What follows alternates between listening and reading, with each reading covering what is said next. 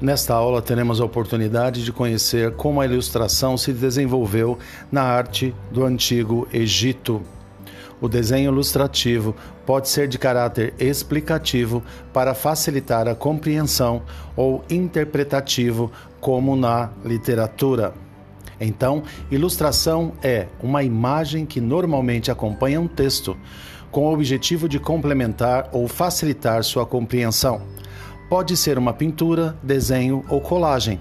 A ilustração serve para comunicar uma ideia de forma que quem a veja entenda exatamente o que quis transmitir. E como quem e como se chama quem realiza essas ilustrações? Ilustrador. A ilustração é considerada uma arte convergente. Vocês sabem por quê? Porque a ilustração utiliza da arte a serviço de vários outros saberes. A história da ilustração nasceu antes de os livros existirem. Nas culturas dos povos antigos da Mesopotâmia, do Egito, da Grécia e de Roma,